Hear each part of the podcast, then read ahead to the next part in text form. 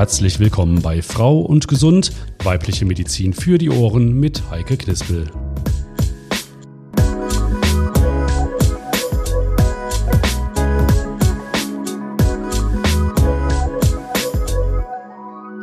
Auch von mir nochmal ein herzliches Willkommen zu einer neuen Folge von Frau und Gesund. Und heute geht es um ein sehr beugsames Körperteil, das uns hilft, durchs Leben zu gehen, fest im Leben zu stehen, zu springen, zu hüpfen, zu tanzen. Es geht heute um das Knie. Durchschnittlich 5000 Mal am Tag beugen wir unsere Knie und unsere Gelenke tragen dabei das sieben- bis achtfache unseres Gewichts. Was für eine Leistung. Für uns im Alltag jetzt ganz normal, bis es halt irgendwann knirscht, knackt, zieht oder sticht und wir merken, mm, da ist was nicht in Ordnung. Da tut was weh, was sonst nie weh tat was da wehtun kann, wie es behandelt werden kann und auch, was wir im Vorfeld vielleicht tun können, damit es erst möglichst gar nicht zu Knieschmerzen kommt. Darum geht es heute. Und ich habe natürlich wie immer einen Experten dazu an meiner Seite und das ist heute Dr. Ture Warner. Den stellen wir Ihnen kurz vor.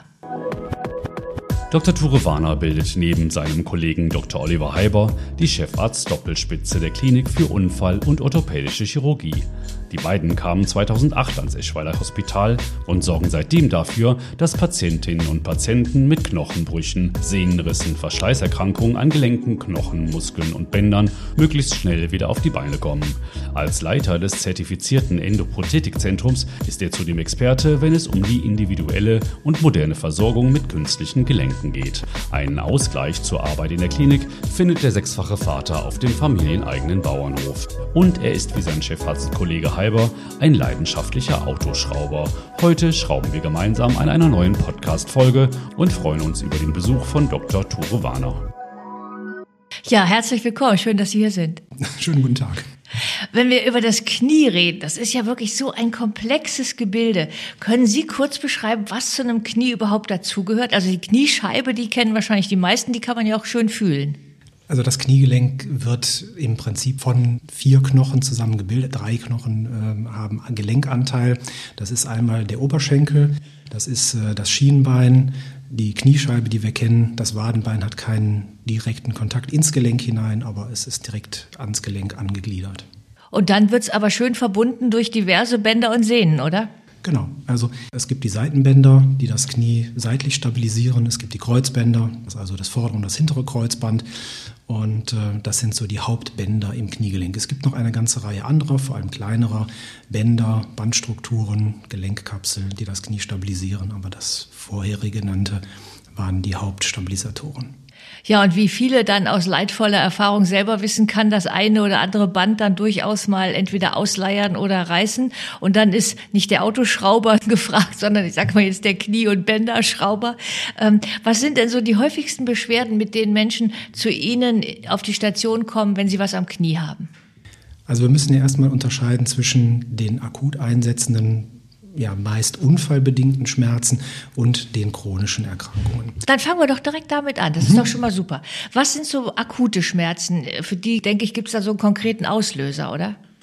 Ja, jegliche Form des Unfalls. Das kann von kleinen Bagatellunfällen, das heißt, ich habe mir das Knie in irgendeiner Form verdreht, ich bin in die Hocke gegangen, beim Aufstehen tut es plötzlich weh, ich äh, habe irgendeine Form des Sports gemacht ähm, und habe dabei einen Unfall erlitten, sei es ähm, mit, sage ich mal, Feindkontakt im, im Sinne von Fußball, ähm, Verletzungen oder eben alleine ne, auf dem Tennisplatz oder wie auch immer oder beim Joggen irgendwo umgeknickt und habe mir dabei das Knie auch verdreht. Also da gibt es diverse Möglichkeiten und alles kann zu Verletzungen des Kniegelenkes führen und damit zu Schmerzen.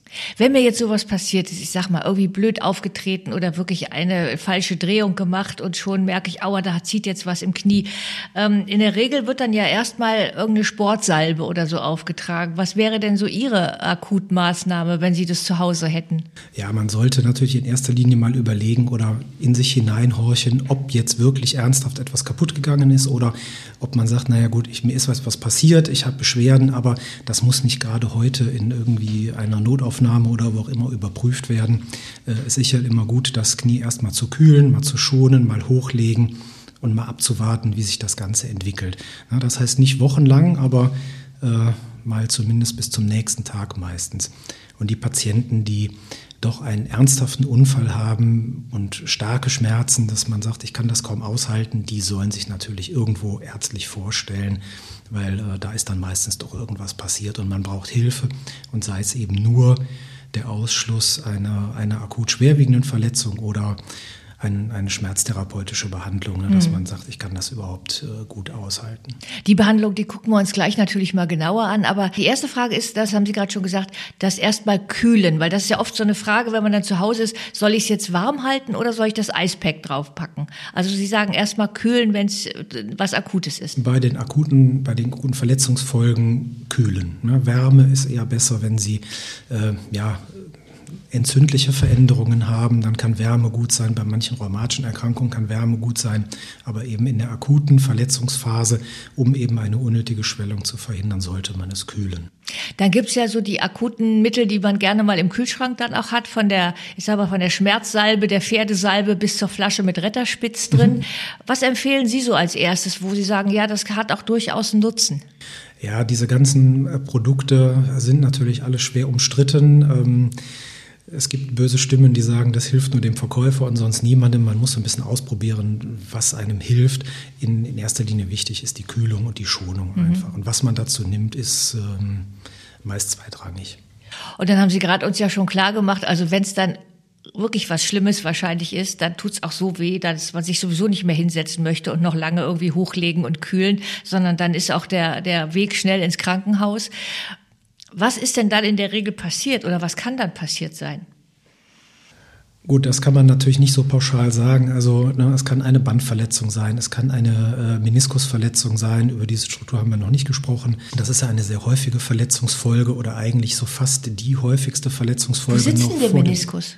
Die äh, Menisken, also es gibt zwei Stück, den mhm. Außen- sowie den Innenmeniskus. Ähm, die sitzen zwischen dem äh, Ober- und dem Unterschenkel. Das ist so eine C-förmige Faserknorpelscheibe, die ähm, die Gelenkinkongruenzen ausgleicht und in der Bewegung quasi auch noch ja, Stöße abpuffert ähm, und die Bewegung geschmeidiger macht. Mhm. Also ein kleiner Stoßdämpfer, der aber offensichtlich recht empfindlich ist, oder? Ja, bei, bei gröberen Verletzungen oder äh, er kann gerne gequetscht werden und äh, so eine typische ja, Bagatellverletzung ist eigentlich das Aufstehen aus der Hocke und dann plötzlich ein Schmerz. Also da muss manchmal gar nicht viel passieren. Es kann ganz unglücklich passieren und dann ist es schon, ist es schon da. Bleibt der Schmerz dann auch oder ist das so ein einmaliger Schmerz, der vielleicht irgendwann wiederkommt, damit ich das so ein bisschen für mich einordnen kann, falls mir das mal passiert? Der Schmerz ähm, ist natürlich akut da und ähm, ja, wenn der Meniskus wirklich kaputt gegangen ist, dann bleibt der Schmerz. Ja, also dann kann es mal besser, mal schlechter sein. Ähm, aber es geht nicht wirklich weg, beziehungsweise bis es weggehen würde, vielleicht, je nachdem, wie der, wie der Riss ähm, sich darstellt. Das dauert aber dann sehr lange. Das ist also nicht am nächsten Tag wieder weg. Und noch so ein anderer Begriff, der auch sehr gerne in Verbindung mit Knieverletzungen fällt, ist dann der Kreuzbandriss. Wo ist das denn dann passiert? Der Kreuzbandriss ist meist schon bei einer ja, größeren Krafteinwirkung. Also das Kreuzband geht nicht kaputt, wenn Sie einfach nur aus der Hocke aufstehen. Da muss schon entweder ähm, zum Beispiel bei einer Ballsportart mit Gegnerkontakt äh, etwas passiert sein. Also ein beim, böses Foul, ja? Ja, oder beim Skilaufen, ne? Skibindung nicht aufgegangen, gut verdreht das Knie. Das sind so typische Verletzungsursachen für diesen Kreuzbandriss. Und merke ich dann, wenn das so was Schlimmes ist? Also kann ich dann das Bein überhaupt noch bewegen oder? Wenn Sie so akut einen Kreuzbandriss erleiden, dann merken Sie das relativ schnell. Äh, viele Patienten berichten richtig von einem ähm, ja, schnalzenden Geräusch. Dass das habe ich auch schon mal gehört. Dass ja. man richtig sagt, okay, ne, ich, ich habe da richtig etwas zerreißen gehört. Ne, man fragt sich immer, kann man das wirklich hören ähm, oder nicht? Aber es sind ganz viele Patienten, die das berichten. Also das scheint schon wirklich so zu sein. Und ähm, dann dadurch, dass meistens auch äh, die Gelenkschleimhaut über dem Kreuzband mit zerreißt, Blutgefäße zerreißen, kommt es dann relativ schnell zu einem äh, blutigen Gelenkerguss und das Gelenk schwillt an und innerhalb von Stunden hat man dann so ein richtig dickes Knie und das tut ordentlich weh. Hm. Wenn jetzt dann jemand mit Schmerzen und einem dicken Knie zu Ihnen äh, auf die Station kommt, wie stellen Sie dann Diagnosen? Reicht manchmal schon der Augenschein und einmal anfassen oder wie gehen Sie dann vor? Also das erste ist natürlich, oder das Wichtigste mit ist natürlich die Anamneseerhebung. Das heißt, man muss den Patienten ausführlich befragen. Also was berichtet mir der Patient, was ist passiert, wann hat er Beschwerden. Das ist eigentlich immer, immer gleich und das ist immer ein ganz elementarer Baustein der Diagnosefindung. Diese Blickdiagnose, ich gucke nur einmal drauf und weiß schon, was passiert ist. Das gibt es eigentlich in erster Linie bei, äh, ja, sag ich mal, groben Knochenbrüchen. Ja, wenn das Bein schief steht, dann mhm. sehen Sie das von außen, was los ist. Aber ansonsten muss man es natürlich äh, sich anhören, was der Patient berichtet, was passiert ist, wieso er Schmerzen hat oder seit wann und wann und so weiter. Und dann natürlich die Untersuchung, erstmal die körperliche Untersuchung mit den eigenen Händen. Und dann beginnt so langsam die apparative Diagnostik und da steht in erster Linie das ganz konventionelle Röntgen erstmal und die Schnittbildgebung, sprich CT oder MRT, folgt mhm. erst in einem späteren Schritt, wenn man wirklich meint, man muss ähm, mehr wissen. Und im Zweifelsfall sehen Sie dann den Schlamassel da ganz genau. Und äh, wie oft steht denn dann eine OP auch dann direkt an? Also, dass eine OP direkt ansteht, ist relativ selten. Ne? Also es gibt ähm, nicht so viele Indikationen, wo man sagt, das muss man sofort äh, operieren und auch so viele oder viele Verletzungen muss man ja auch nicht operieren. Ne? Einige oder viele kann man ja auch konservativ, das heißt ohne Operation behandeln, ne? sei es mit einer Ruhigstellung, mit einer Schiene, einfach nur mit Schmerzmedikation, Krankengymnastik, da gibt es viele Möglichkeiten. Mhm. Und wie ist das mit so einem Kreuzbandriss oder so? Muss das Kreuzband dann nicht wieder zusammengenäht werden, sage ich mal als Laie? Ähm, man kann das Kreuzband in der Akutphase nicht direkt wieder zusammennähen. Also man kann eigentlich nur einen Ersatz machen und da gehen die Meinungen auseinander, ob man den Ersatz direkt machen sollte oder ob man ihn so nach einer Zeit von ungefähr sechs Wochen machen sollte.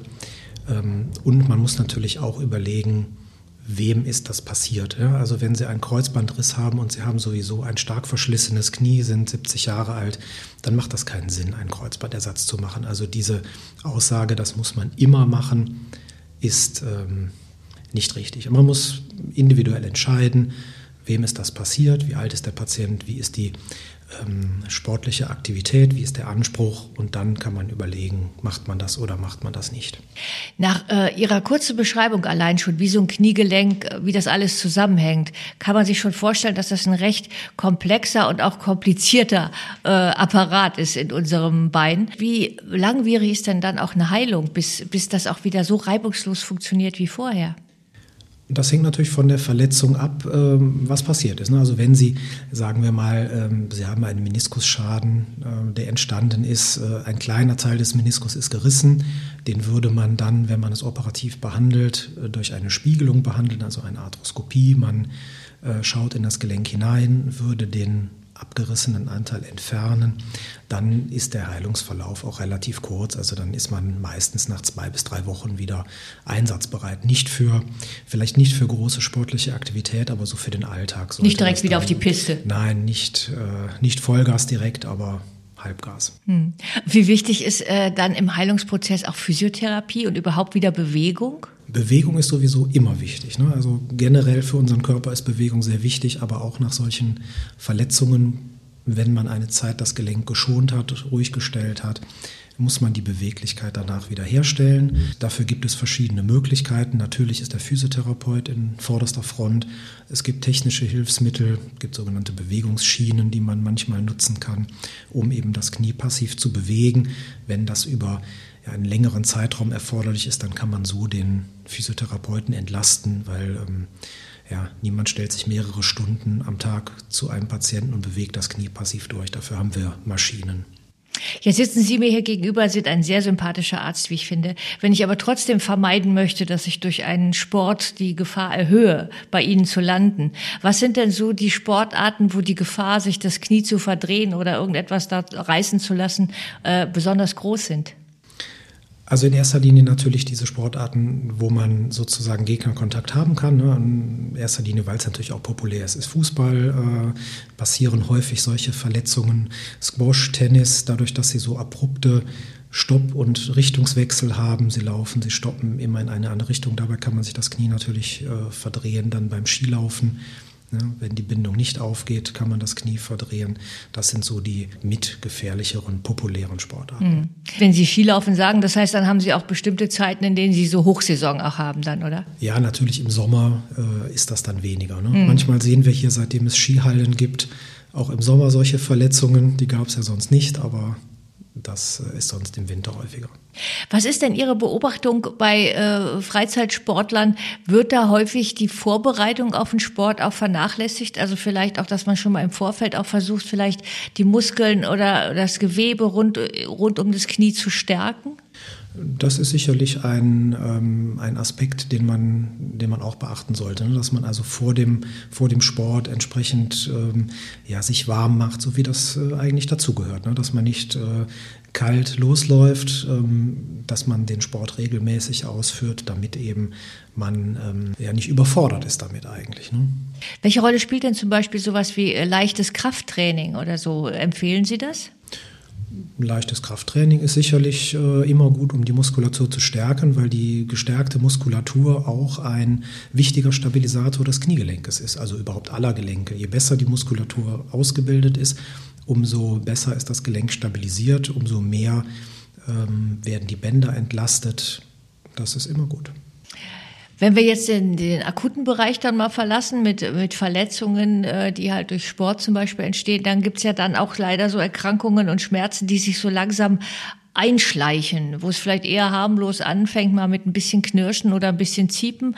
Was sind so die ersten Warnsignale? Also falls jemand jetzt uns gerade hört und mal so sein Knie ein bisschen bewegt, gibt es da irgendwas, wo Sie sagen, hm, wenn das Geräusch zu hören ist, da würde ich mal hingucken. Naja gut, also wenn man wirklich schon ein Geräusch hören kann, dann ist es meistens schon ziemlich weit fortgeschritten. Hm. Ja. Also ähm, diese Verschleißerscheinungen, also die Arthrose, der Verlust des Gelenkknorpels, ist ja meistens eine Erkrankung des älteren Menschen. Ne. Das äh, erleiden wir im Laufe unseres Lebens. Also jeder bekommt äh, irgendwann eine Arthrose, man muss nur alt genug werden. Mhm. Und ähm, das ist äh, ja etwas, was sie so langsam anfängt. Die Arthrose kommt natürlich nicht von heute auf morgen, sondern das entwickelt sich über Monate, Jahre hinweg. Manchmal ist es ähm, doch so, dass plötzlich der Schmerz einsetzt und man sich gar nicht so richtig erklären kann, warum. Dann ist das vielleicht so der letzte Tropfen, der das fast zum Überlaufen brachte.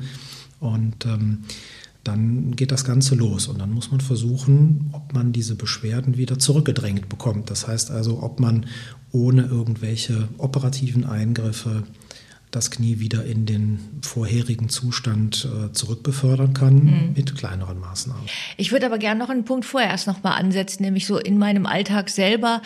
Was sind denn so Alltagsbewegungen, sag ich mal, wo man ein bisschen wirklich dann hellhörig werden sollte, auch wenn man noch nichts im Knie hört.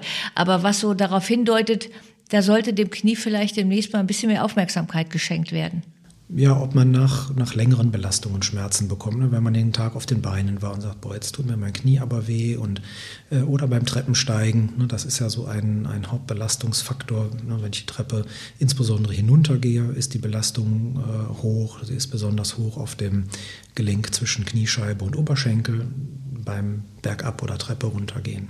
Hm. Ich nehme an, klar, wenn man so eine Kniebeuge macht, sowieso dann mhm. irgendwie. Gibt es denn eigentlich auch so einen Ruheschmerz im Knie, der mich äh, äh, aufmerksam werden lassen sollte? Ja, alles, was mit ähm, Entzündungsprozessen innerhalb des Gelenkes äh, einhergeht, ähm, natürlich auch die Arthrose, der Verschleiß kommt, da kommt es zu einer Entzündung des Gelenkes, dann gibt es diverse entzündliche Erkrankungen, rheumatische Erkrankungen, die zu einer chronischen Entzündung des Gelenkes führen. Da bildet sich dann ein Gelenkerguss, es tut weh, es gibt dauerhaftes Spannungsgefühl und dauerhaften Schmerz. Und wie kann, können Sie das dann behandeln? Also ich denke, es gibt ja wahrscheinlich auch verschiedene Stadien, in denen man, mit denen man dann zu Ihnen kommt. Ja, also am Anfang oder sagen wir so, ähm, wir behandeln meistens die Patienten ja erst in einem etwas späteren Stadium. Im Normalfall gehen die Patienten, wo die Beschwerden beginnen, zu ihrem niedergelassenen Orthopäden, Chirurgen und machen dort eine Behandlung. Wenn sie das, einen Termin kriegen. Ja, wenn sie einen Termin bekommen. Aber äh, normalerweise sollte das ja möglich sein.